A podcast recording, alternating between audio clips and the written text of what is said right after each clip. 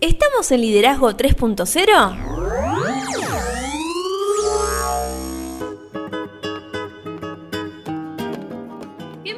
Liderazgo 3.0, un espacio que crece día a día y en el que analizamos un tema poco trabajado como es el liderazgo.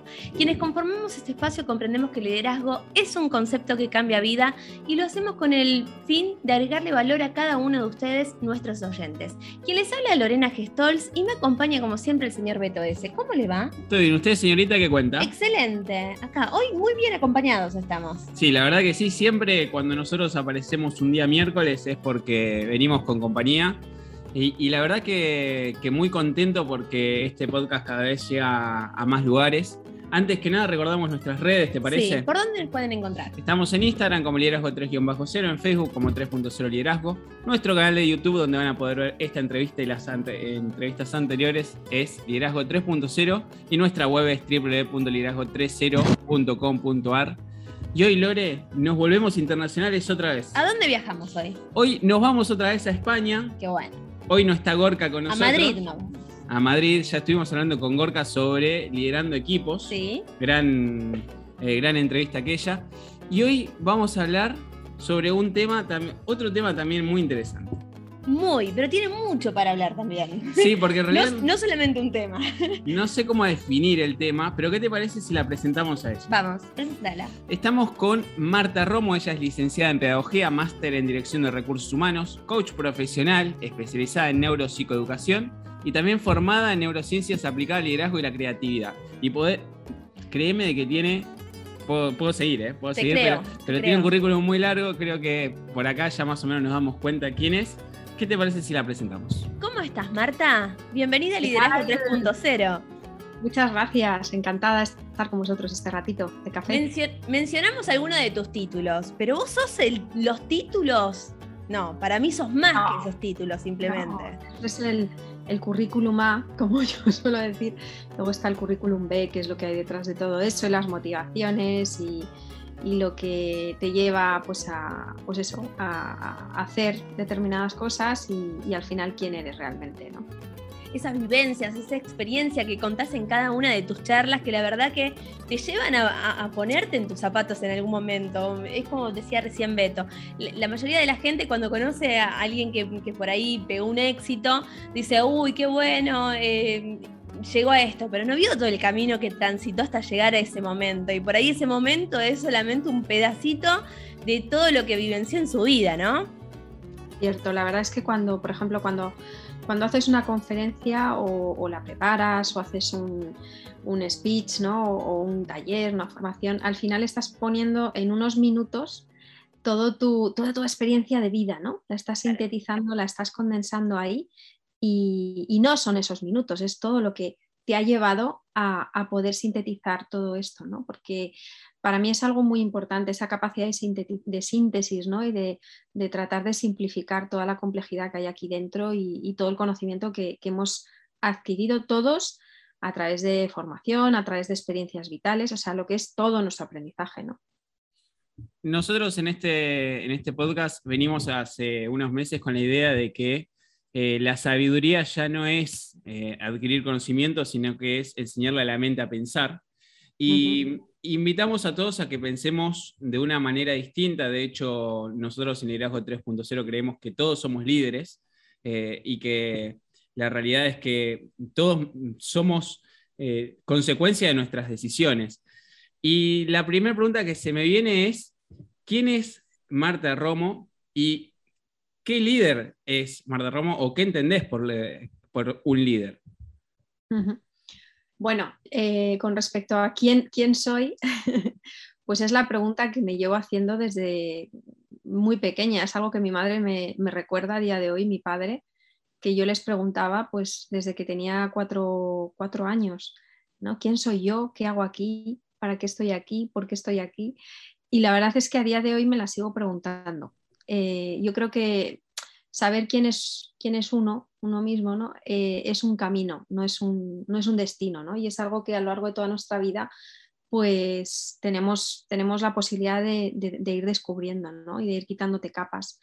Entonces, eh, pues yo me vivo como, o, me experiencio pues como, como, una caja de sorpresas para mí misma, ¿no? Y, mira que me observo y, trato de, focalizarme mucho en, esa, en ese autoconocimiento, ¿no?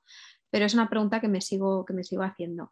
Y, y desde ahí pues sí que puedo pues ver características con las que yo me siento definida, pero, pero no limitada. O sea, entiendo que son características que, pueden cambiar, que pueden, más que cambiar, transformarse, evolucionar. Yo, no creo tanto en, los cambios, sino en la, en la, evolución, en la progresión. Y todo lo que somos, todo lo que vivimos, incluso experiencias de las que podemos arrepentirnos, experiencias negativas, eh, no tenemos que desaprenderlas. A mí este, este concepto de desaprender, que, muchas veces eh, está en boca de, mucha gente, ¿no? No, me, no me termina de, gustar porque, porque, todo el aprendizaje, todas las experiencias son base para, el nuevo aprendizaje, para lo nuevo. ¿no? Entonces, no hay que renegar de tu historia, no hay que renegar de, tus vivencias, sino aprovecharlas para transformarte ¿no? y seguir creciendo.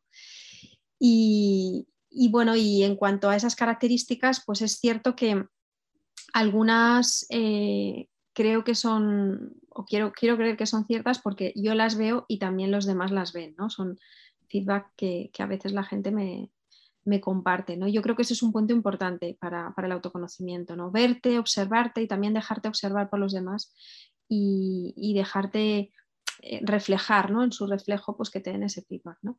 Y cosas que, creo que, forman parte de mi, identidad, pues tienen que ver con, pues con ser, yo, me considero una persona muy libre. Eh, cuando era adolescente yo decía que hacía lo que me daba la gana, entendido como que, al final, pues no es que fuera una cabra loca, pero, pero sí que me, sentía como con un espíritu muy libre, ¿no? un interior muy libre y me sigo sintiendo así, ¿no? con mucha libertad. Eh, con mucha libertad para, no solo para, elegir cosas, sino también la libertad, eh, que, esta la estoy conquistando ahora más de, adulta, la libertad para aceptar cosas, que es, que es un tipo de libertad o, que es un ejercicio de la libertad eh, realmente mm, importante. ¿no? no solo ser libre para elegir, sino además ser libre para aceptar lo que no puedes cambiar. ¿no? Y, entonces me considero una persona muy libre internamente y una persona dulce, cercana, calmada. Son cosas que me, dice la gente, ¿no? que, transmito calma.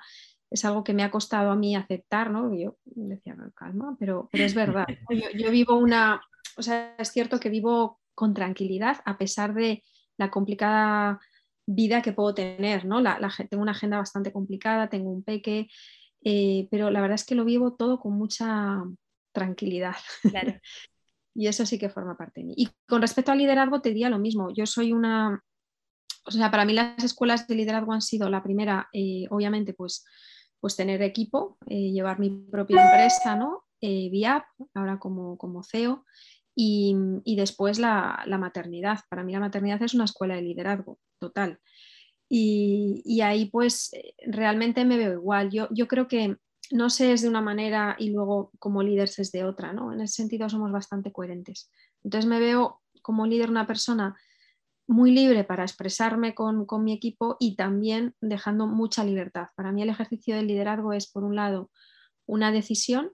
Como vosotros decís, yo, yo coincido con que todos somos líderes, todos tenemos ese potencial, pero tenemos que decidirlo. Tenemos que decir sí, quiero, ¿no? Y cuando dices sí quiero, pues empiezan a pasar cosas diferentes, ¿no? Y, entonces creo que es una decisión y creo que es em, una capacidad que, tenemos para mm, movilizar a las personas y ayudarlas a que ejerciten también su propia libertad. O sea, para mí el liderazgo no es tanto movilizar a la gente hacia donde yo quiero, sino conseguir que quieran y que elijan seguir el camino que yo creo que, debemos seguir ¿no? para conseguir unos, resultados, siempre desde la libertad. Mm. Marta, me, encanta escucharte. Soy docente y trabajo con los más pequeñitos, con nenes a partir de los 45 días hasta los 5 años. Y eh, en todas tus entrevistas em, me llamó la atención cómo te marcó tu niñez, tu infancia, tu adolescencia lo importante de recordar vivencias que tuviste en esa etapa, que por ahí hay personas adultas que hay partes de su infancia que la, pierden, o sea, no la valorizan realmente, ¿no? Que, ese, ese momento es el que sembramos nuestros, nuestros pilares para el futuro, ¿no? Para los futuros eh, adultos que seremos. ¿Qué importancia tiene fomentar desde la primera infancia los, los, eh, refuerzos positivos. Esto que vos decís en algunos momentos, esto, esto de creerse que tienen superpoderes. Los niños creen realmente que tienen superpoderes y vos diste un ejemplo en una de tus charlas que te creías que tenía superpoderes desde muy chiquita. es cierto, ¿no? Eh, es verdad. De hecho, fíjate, me acuerdo de, bueno, esto es una anécdota, pero me, acuerdo de, tener eh, por una película que vi con, unas amigas del cole y tal, que, podíamos volar. O sea, me, acuerdo de tener esa sensación de que creíamos que íbamos a poder volar y cómo nos preparamos para ese momento un día en el recreo del colegio, cómo hicimos un salto y, no volamos, claro. Y, y, el chasco, ¿no? Decir, bueno, igual no, no podemos conseguir todo, pero sí recuerdo esa sensación de, asombro, de decir, wow, es que hasta podemos volar, ¿no? Bueno, para mí la infancia es un momento clave donde todo se construye. Es donde más nos hieren y es donde más eh, nos refuerzan a la vez. Yo creo que ahí es donde todas nuestras heridas se, bueno, pues se, construyen y cuando somos mayores, todas esas reacciones que tenemos muchas veces desproporcionadas, que no, no entendemos a veces muy bien, eh, vienen precisamente de esas heridas, ¿no? la memoria celular eh, están en nuestro cuerpo. Y luego, por otra parte, es donde se nos siembra esa semilla que tiene que ver con la mentalidad que después vamos a tener. Una mentalidad ¿no? de, como, como ahora está muy de moda, ¿no? de, crecimiento o una mentalidad pues fija, ¿no? de, de escasez, mm, que no se puede, mm, con esa percepción de que no vas a poder cambiar, que todo depende de la suerte y que eres bueno, pues que estás un poco dejado de la mano de Dios, como quien dice, ¿no? Em, un detalle, por ejemplo, de cómo se, educa en este sentido, ¿no?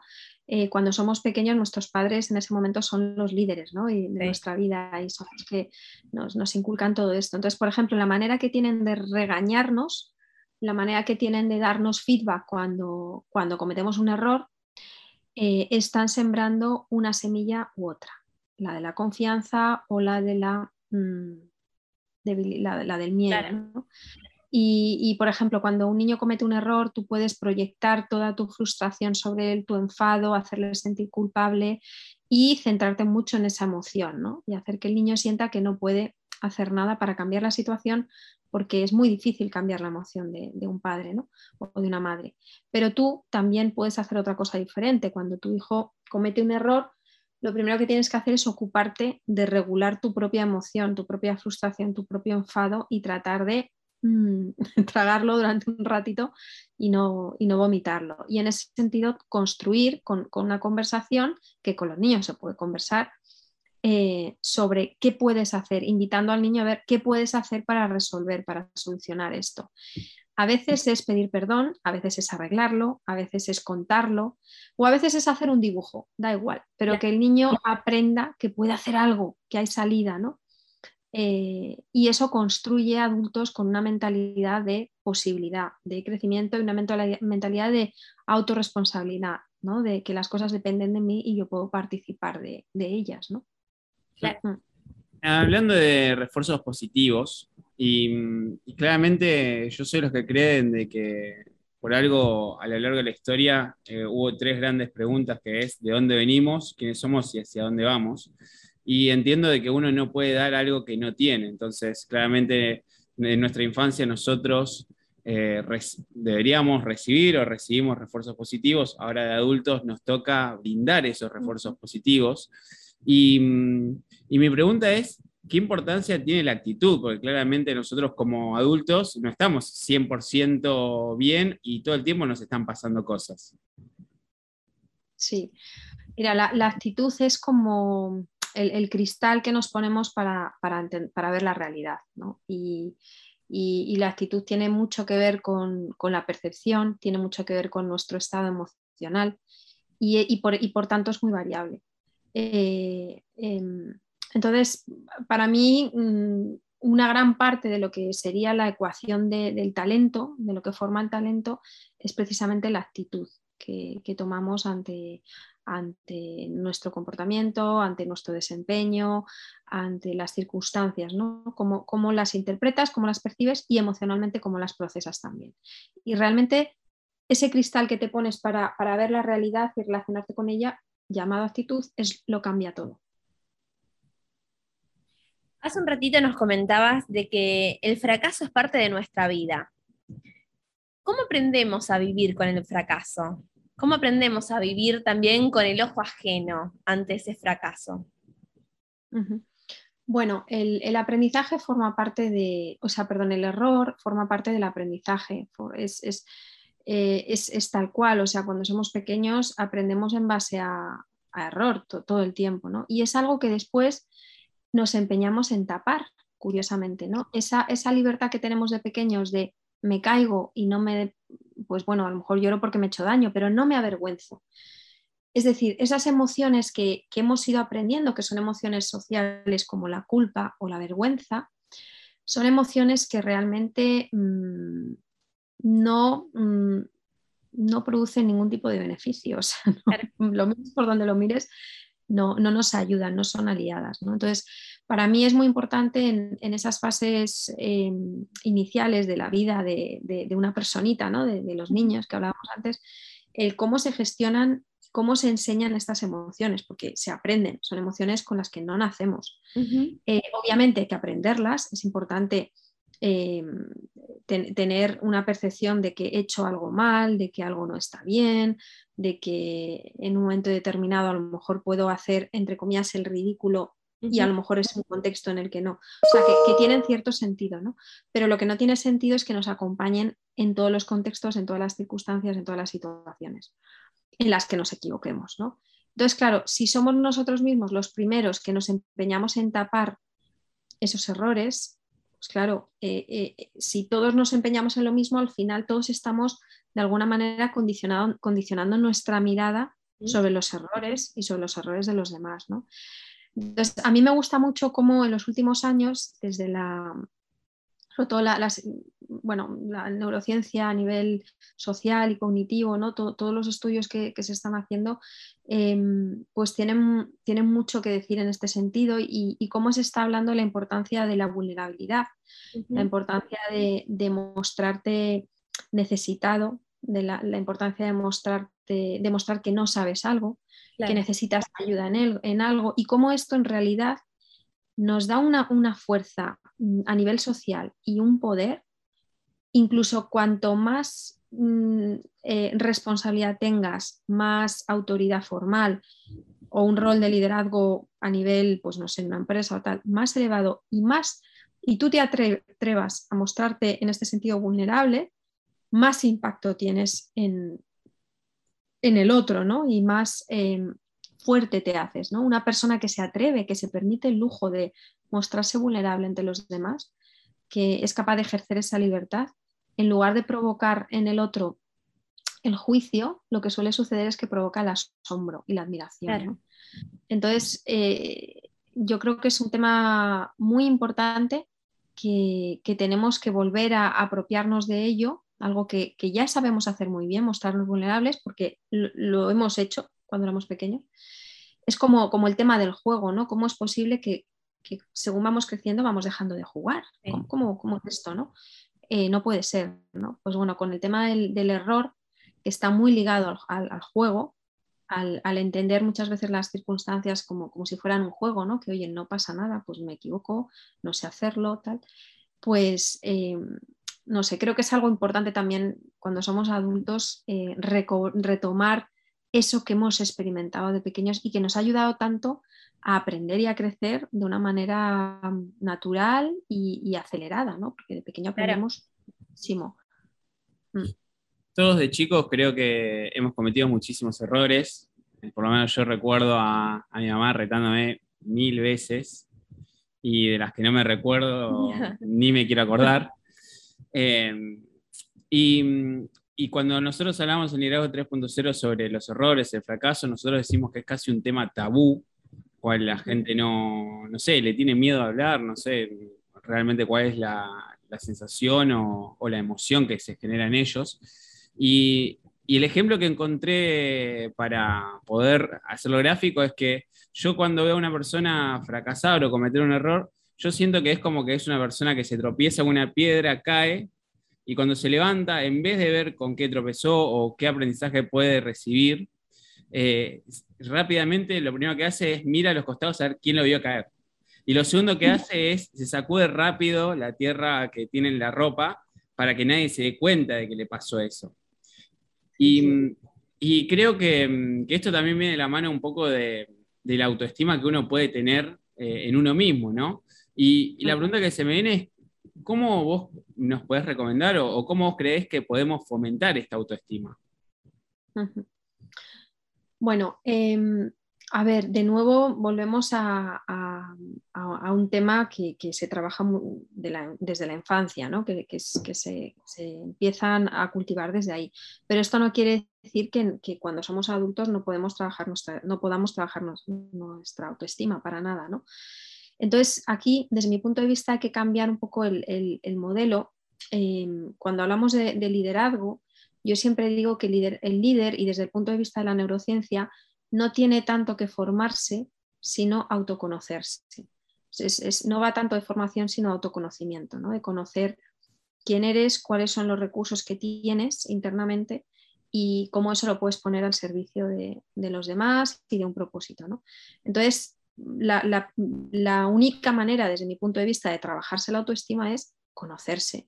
Tú no puedes amar, no puedes querer algo que no conoces. De hecho, normalmente cuando desconocemos algo tendemos a juzgarlo por una cuestión de protección, de supervivencia, miedo. Y eso es lo que hacemos con nosotros mismos cuando no tenemos una sana, una, no tenemos autoestima. Cuando no nos estimamos, cuando no nos queremos, lo que hacemos es juzgarnos, eh, asustarnos de nosotros mismos y eso es un círculo vicioso que hace que no queramos entrar en nosotros mismos. Yo a veces me encuentro, yo trabajo normalmente con, entornos profesionales, con empresas, y, me suelo encontrar a veces personas, directivos, que, que, no quieren entrar, que no quieren mirarse, no quieren conocerse por, por, por este miedo, ¿no? Eh, y por ese juicio que, tienen. Y al final es un círculo vicioso, tremendo. Entonces hay que romper ese, vicio, ese círculo y empezar a, mirarse, a mirar hacia adentro, a empezar a buscar dentro, porque realmente todos los recursos para liderar los tenemos ya. O sea, no, hay que buscar fuera, es que ya los tenemos. Lo que pasa es que necesitamos conocerlos. Y, y, entonces, en ese sentido, desde el autoconocimiento, desde esa mirada anterior, puedo quererme, puedo valorarme. Y, ahí está la clave desde mi punto de vista. ¿no? Mm. Importante ir analizándonos, ¿no? A medida que vamos creciendo y vivenciando nuevas experiencias. Y hablaste vos hace un ratito de una experiencia que, es única, eh, nosotros en este caso estamos comenzando a vivenciarla, eh, la maternidad y la paternidad. Vos hiciste referencia a que la maternidad y la paternidad es una escuela de liderazgo y de productividad. Contanos a qué te referías con esto. ¿Qué es esto? Este cambio rotundo en la vida de cualquier adulto. Por favor, cuidado con lo que responde porque todos me están diciendo aprovecha a dormir ahora porque después no vas a poder. Eso, eso es importante, es un muy buen consejo.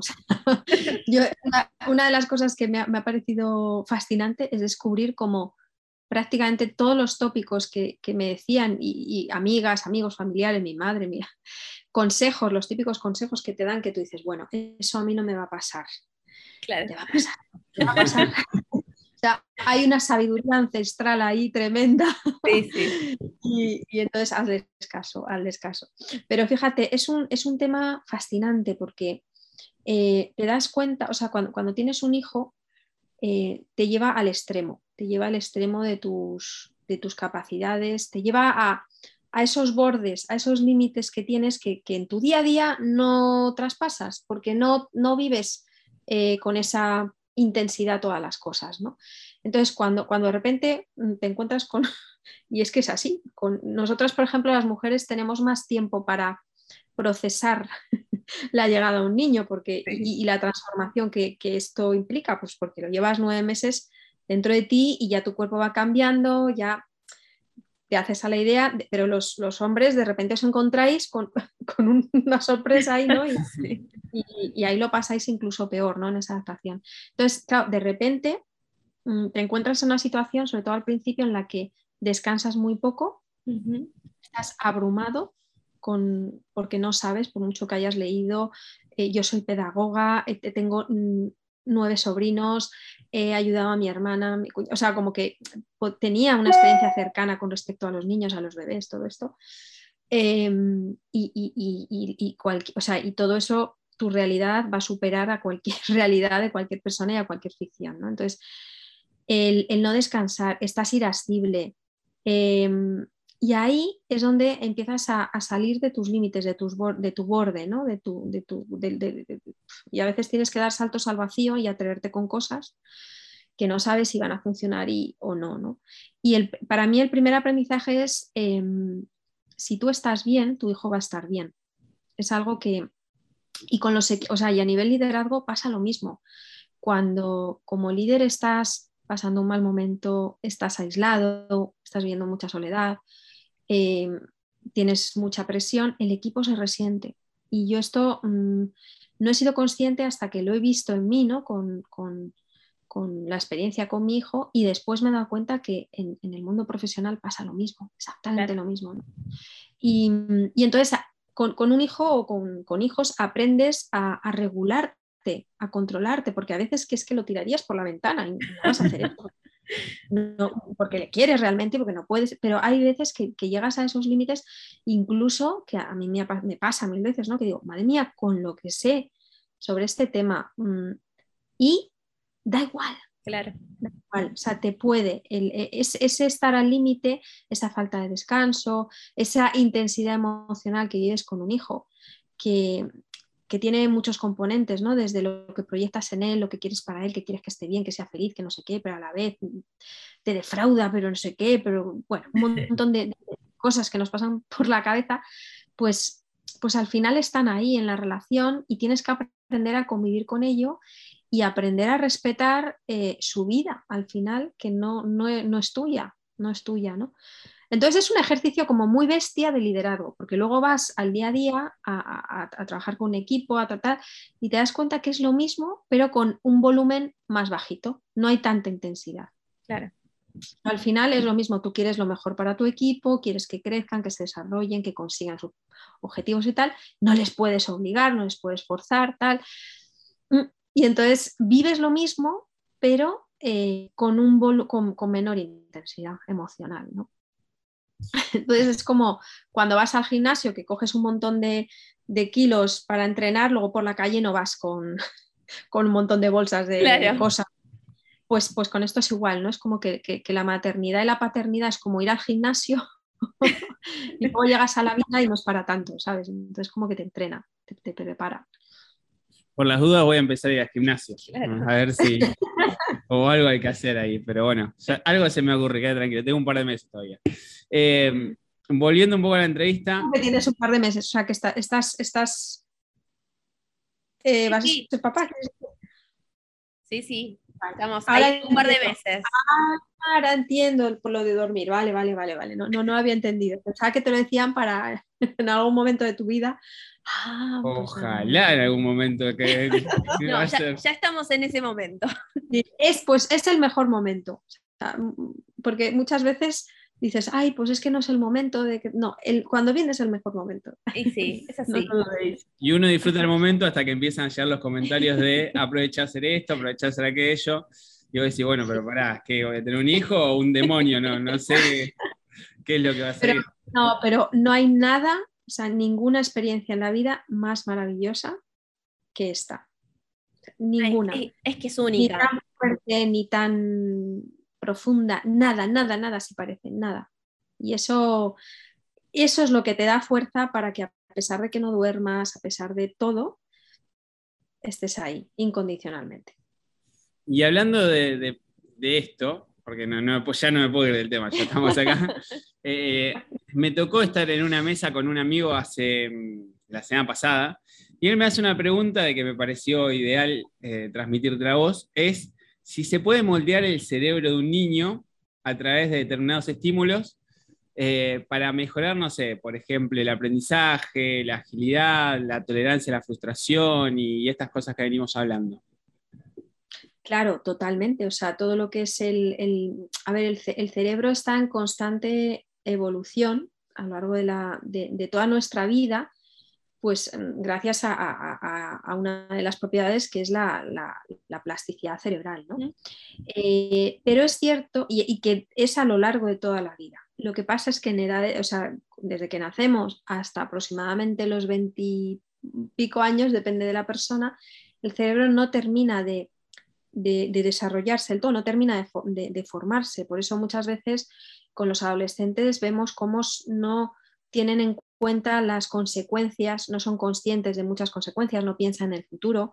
Eso tiene que ver con que su cerebro todavía no ha desarrollado esa capacidad, ¿no? que, estaría en esta zona, ¿no? la parte de, de la mm, corteza prefrontal. Entonces, es cierto que en esas edades mm, tempranas esa capacidad de aprendizaje es mucho mayor y esa capacidad de moldear el cerebro es mucho mayor por varios motivos. Primero, porque el cerebro está formándose todavía, eh, está en, evolución, en crecimiento, y segundo, porque la motivación que viene por la necesidad que tiene un niño de aprender es mucho mayor a la que tiene un adulto. Es decir, todos podríamos aprender cualquier cosa. Eh, lo que pasa es que la, necesidad que tiene un niño de aprender, de adaptarse al mundo, tiene que ver con su propia supervivencia. eso es mm, un motor tremendo ¿no? para, aprender, para devorar. Entonces, lo que hacemos enseñando a un niño a tolerar la frustración, que es algo súper importante y valioso. O sea, yo, a veces con, mi hijo, o sea, mi marido y yo a veces somos conscientes de que mm, hay decisiones que tomamos que son difíciles, que lo fácil sería decirle, venga, sí, pero sabemos que de alguna manera no le hace bien, tal, y el observar su propia frustración nos hace entender que está aprendiendo algo positivo para él, aunque sea difícil observarlo y ver que tu hijo en ese momento se queja, llora, patalea, lo está pasando mal, no lo entiende, pero yo por dentro digo, bien, es una oportunidad sencilla, quiero decir, no, no, es el palo de su vida lo que le estoy dando, sino que es una decisión tonta, ¿no? no va a tener mayor implicación en él y en su vida, mañana se la habrá olvidado, pero es una maravillosa oportunidad para que pueda entrenarse en, esa tolerancia a la frustración. ¿no?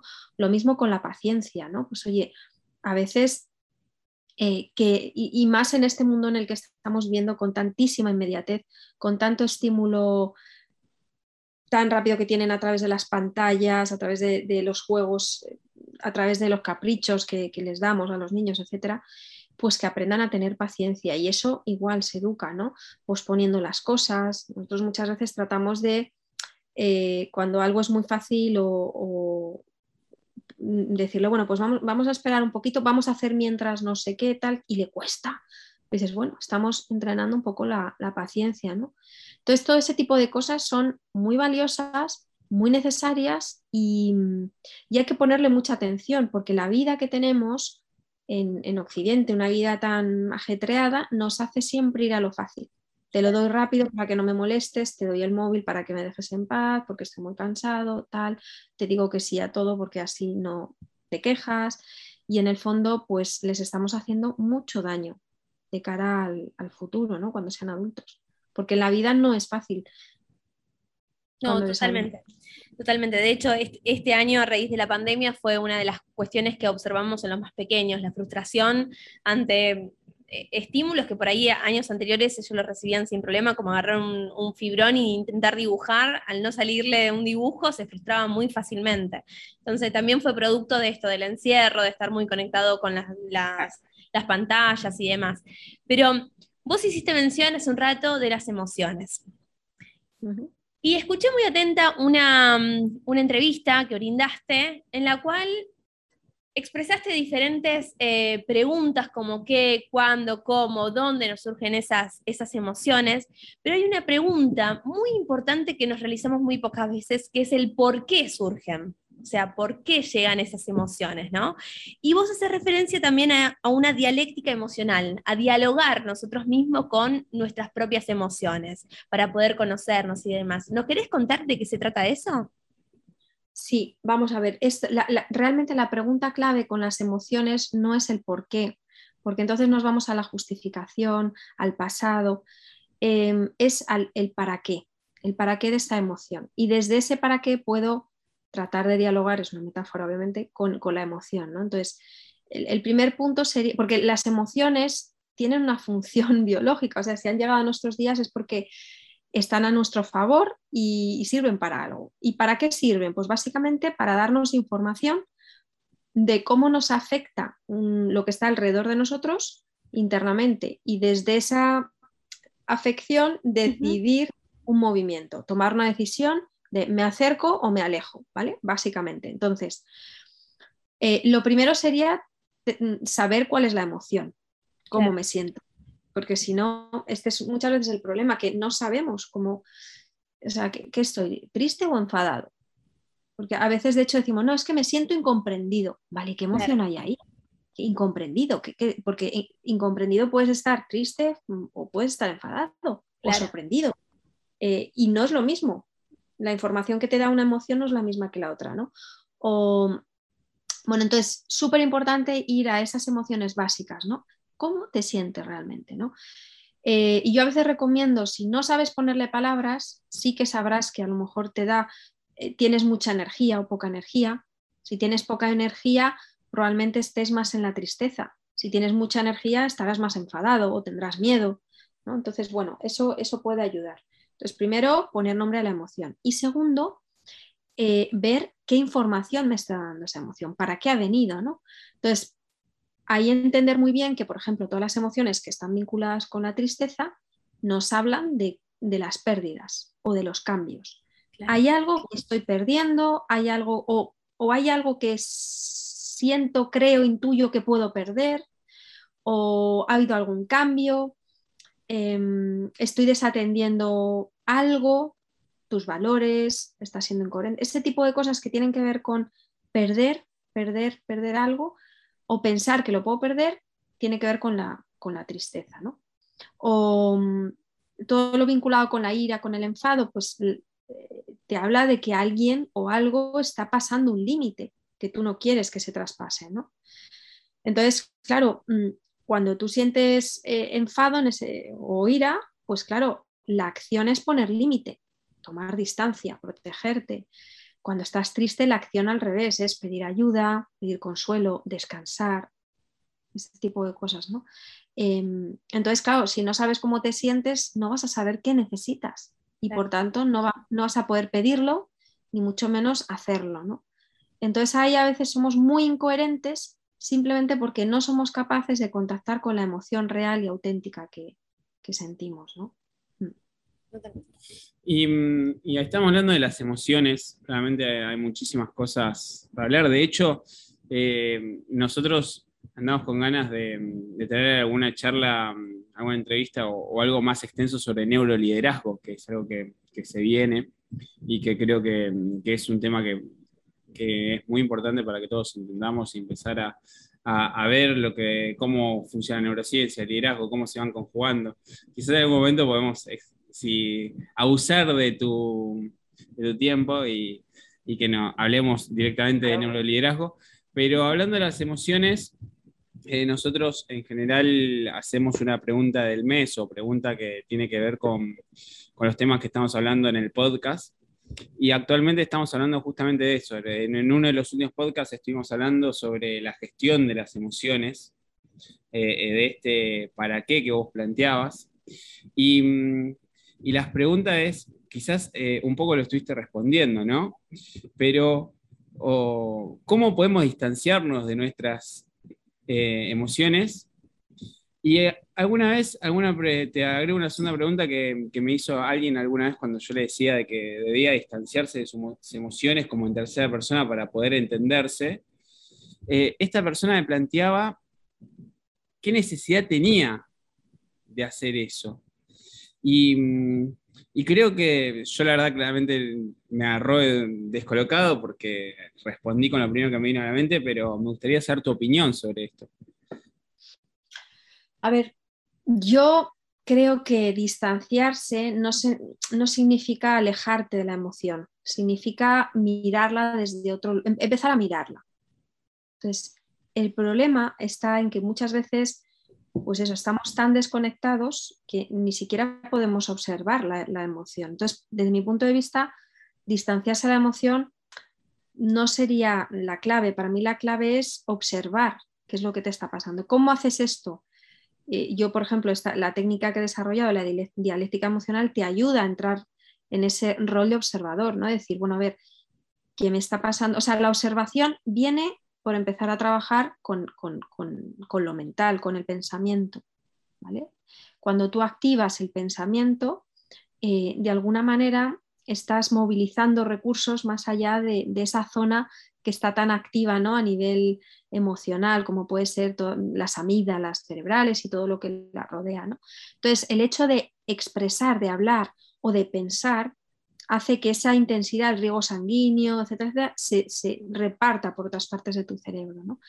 Entonces, mm, para mí la clave es pues eso, empezar a observar qué es lo que te está pasando y empezar a trabajar ese diálogo interno, que puede ser a través de pensamientos, escribir o expresarte con alguien. No hay nada que nos ayude más a nivel emocional que desahogarnos con un amigo, una persona, ¿no? O sea, como eh, ponerle un poquito de, intelectualidad a, la emoción, que no es otra cosa que tratar de entender lo que te está sucediendo. Y para mí eso es acercarse a la emoción, no, no alejarse. Em, ¿Qué pasa? Que cuando tú no le pones pensamiento a la emoción, no dialogas contigo mismo para entender lo que te sucede, solo es emoción. Hay un secuestro emocional. Y ahí es donde vas como dando palos de ciego, ¿no? dejándote llevar y, no siendo consciente. Em, no sé, yo, yo el tema del distanciamiento lo veo más como la activación de esa parte eh, intelectual, de, ese diálogo interno que te va a ayudar a entender lo que te está sucediendo. Entonces ahí hay cosas que ayudan como eso, el, trabajar con, determinados pensamientos. Yo, por ejemplo, sé que en algunas situaciones que ya tengo identificadas, que para mí son situaciones de crisis o una, discusión a lo mejor fuerte con mi marido o algo así, ¿no? que sé que me puede afectar mucho, pues hago una especie de, yo lo llamo en decálogo porque son como 11 puntos eh, pueden ser tres, pueden ser cinco, lo que tú quieras, que son frases que a mí me ayudan y que me las creo, mi cerebro se las cree porque en el pasado han funcionado, ha sido así, ¿no? Entonces son frases como, esto que está sucediendo va a pasar, no me voy a sentir así todo el tiempo, eh, esta persona no quiere hacerme daño. Eh, frases que, yo ya sé que a mí me ayudan, me calman y me tranquilizan y activan en mí ese, esa ese razonamiento que me hace observarla y relacionarme con, mi emoción de otra manera. Esa es una vía, por ejemplo. Otra también puede ser la regulación emocional a través de la respiración. la respiración nasal, ¿vale? Se ha demostrado, aquí hay mucha investigación reciente, que cuando respiramos por, la nariz, con ambas narinas, eh, estamos dando información directa a nuestro cerebro, a la zona del hipocampo, de la amígdala y tal, sobre cómo estamos. Cuando respiramos por la boca, el cerebro no se entera cómo estamos. Entonces, si la respiración es rápida, entrecortada, eh, ¿qué, es lo que procesa el cerebro? Peligro, tal, y entonces aumenta la emoción. Pero si tú eres capaz en un momento de intensidad emocional de tomar mm, conciencia de cómo estás respirando y tratar de liderar tu respiración ralentizándola, estás mandando un mensaje de calma a tu cerebro le estás trasladando una información de que, oye, no hay peligro, tal, y la emoción va a bajar, siempre funciona, siempre, siempre funciona. No va a desaparecer porque entonces no, sería, no funcionaría bien tu organismo, es decir, una emoción tiene sentido que esté, lo que no tiene sentido es que tenga un volumen emocional tan, tan alto, ¿no? que haya un secuestro ahí tan, tan alto que no puedas pensar, que te quedes bloqueado o que hagas cosas que no quieras hacer.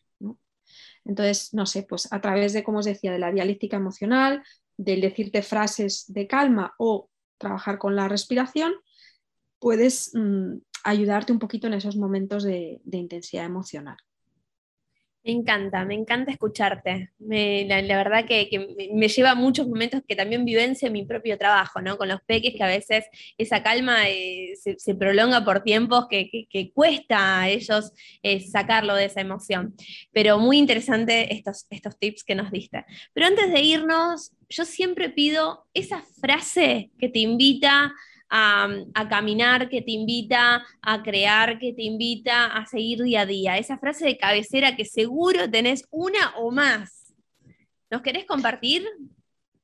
Sí, tengo, tengo varias em, que me, inspiran muchas veces y tengo dos, por ejemplo, que para mí son como muy, muy importantes. Una de ellas es em, mejor pedir perdón que pedir permiso. Mm, porque muchas veces, eh, pues lo que hablábamos antes, ¿no? Nos dejamos condicionar, nos condiciona pues el que dirán, todo, este eh, mundo exterior, ¿no? Eh, y, el hecho de atreverte y decir, bueno, pues luego puedo pedir perdón. Quiero decir, tengo la oportunidad de, hacerlo, me puedo equivocar y puedo pedir perdón, no pasa nada, ¿no? Em, pues a mí me, ayuda muchas veces a atreverme a hacer cosas, a, a transformar cosas, a innovar y, siempre la tengo presente. Y luego la otra, la otra frase que, esta es más reciente en mi vida y que, y que me ha ayudado mucho, me está ayudando mucho, es un poco contraria a la, que, a la creencia que solemos tener, ¿no? porque solemos decir que, que damos lo que tenemos y, y, yo la verdad es que me he dado cuenta de que tenemos lo que damos, que es al revés, ¿no? que el hecho de, de, donarte, o sea, de darte, de, darte al mundo, a los demás, a este espíritu, ¿no? Eh, en el fondo lo que hace es llenarte, llenarte, llenarte, ¿no? Y al final, para mí es eso, ¿no? Que tenemos lo que damos y cuando no damos estamos vacíos, ¿no? Y, es, un cambio de paradigma que a mí me ha ayudado mucho a salir de mí misma, a no vivir aislada. Eh, y, que en, realidad, pues, bueno, y, la ciencia ha demostrado, ¿no? Que cuando tú tienes, eh, un, bueno, cuando te donas a los demás, cuando, cuando eres más, eh, no sé, más solidario, eh, colaboras con otros, ayudas de manera desinteresada, te sientes más feliz, hay bienestar ¿no? en la persona. Entonces, esto para mí ahora, sobre todo en los últimos tiempos, está siendo muy importante. Hermosas. Qué, entrevista que, tenemos. La verdad que nos podemos quedar horas y horas porque encima se me siguen ocurriendo preguntas, pero bueno, sabemos que esto en algún momento tiene que acabar. Eh, yo siempre cerrando las entrevistas me, comparto todo lo que tengo en mi anotador, que voy apuntando, ideas que van generando la conversación que tenemos. Cosas que me llevo de, de esta entrevista desde lo personal es que tenemos que animarnos a ponerle nombre a lo que nos pasa que no le tenemos que tener miedo a eso, que e, ella no lo dijo, pero yo sé que en alguna charla lo ha dicho y, es a lo que nosotros dijimos también, que tenemos que hacer menos, pero de mayor calidad. que, que, esto capaz para el año que viene lo podemos intentar implementar, ¿no? Porque dicen que vamos a tener menos tiempo, entonces vamos a hacer menos, pero de mayor calidad. Que bueno, que los errores es la antesala del aprendizaje, creo que es algo increíble. Y, mm, y sobre todo con esta idea de pasar consciente cosas que hacemos de forma inconsciente, ¿no? Por ejemplo, esto que nos comentaba recién Marta, para mm, e, el tema de liderar nuestra respiración. Me parece, eh, nunca lo había pensado así, realmente nunca lo había pensado y me parece eh, un concepto increíble. O sea, tener la capacidad de inclusive liderar tu propia respiración es, increíble, nunca se me, se me ocurrió. Y mm, Marta, me queda palabras de agradecimiento, simplemente. Y a todos nuestros oyentes, decirle de que cuando termine esta entrevista, los invito a que vayan a, YouTube y que busquen Creer es Crear de Marta, una charla que dio ella, eh, increíble. ¿Nos querés contar la experiencia que tuviste en esa charla, si te acordás? Bueno, es que es, de hace muchos años y es de las primeras TED que, primeros TED que se hacían aquí en, en España. Eh, de hecho, a nivel técnico no está muy allá la grabación y tal, pero fue una experiencia bonita porque fue la primera vez, la, persona que lo organizaba eh, me dijo, dice, no es una conferencia como las que das habitualmente, ¿no? De hecho, los TED por aquel entonces no eran tan conocidos como ahora.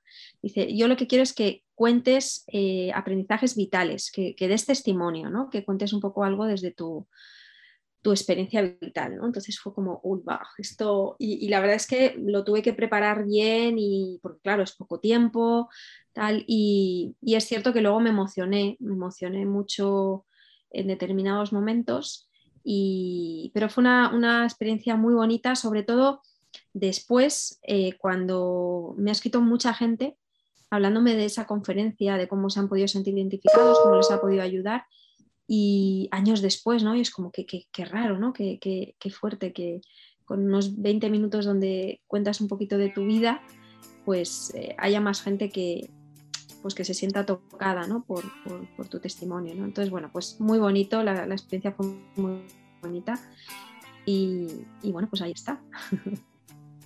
Han pasado muchas cosas desde entonces, tendría que hacer otra después. Sumarle lo de la maternidad también. Hablaste un poquito, tenés que hablar de este. ¿Cuánto tiene tu niño ya? Cuatro años. Cuatro, años. así que desde aquel momento hasta ahora pasó un montón. Sí, uff, sí, sí, sí. La verdad, que eh, te agradezco mucho, mucho por lo que brindás. Eh, nosotros siempre decimos que estos espacios son para seguir agregando valor a cada uno de nosotros tanto a las personas que están del otro lado. En esta mesa imaginaria están ellos del otro lado y, nosotros acá compartiendo este momento. La, verdad que no somos los mismos que llegamos a, esta mesa, nos vamos con, con otra energía, con, con, otras vivencias y, con una gran reflexión. Sí, la verdad que me llevo muchas reflexiones. Y te diría que supuestamente con la pandemia nos obligaron a confinarnos y nosotros viajamos más que nunca. Sí. Y, gracias a la pandemia, yo lo, he dicho varias veces, eh, Liderazgo 3.0 nació gracias a la pandemia. Y gracias a la pandemia nosotros estamos agregando valor y tenemos la posibilidad de tener esta charla, lo cual eh, también tiene su, parte positiva la pandemia que nos tocó vivir.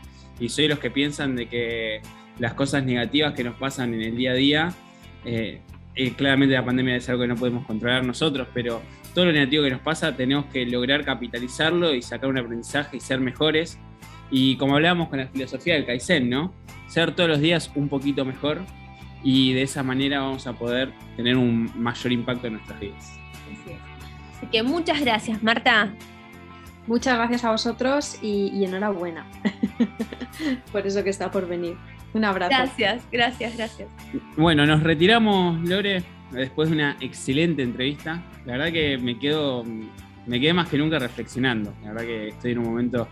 Eh, bueno, no importa, después lo hablamos eso. No se emocione, por favor. Pero bueno, eh, estamos en las redes, recordamos. Sí, ¿dónde nos pueden encontrar? Nos pueden encontrar en Instagram como liderazgo 3-0, en Facebook como 3.0 liderazgo, nuestro canal de YouTube donde van a poder encontrar esta entrevista y las anteriores también, es Liderazgo 3.0 y nuestra web es www.liderazgo30.com.ar y nos retiramos y si les gustó la entrevista, que la compartan, así seguimos agregando valor a más personas. Y nos retiramos como siempre compartiendo una frase hoy dedicada a nuestra invitada, sin antes recordarles que no somos muchos, no somos pocos, pero estamos todos locos. Piensa, sueña, cree y atrévete. Walt Disney. No somos muchos, no somos pocos, pero estamos todos locos. No somos muchos, no somos pocos.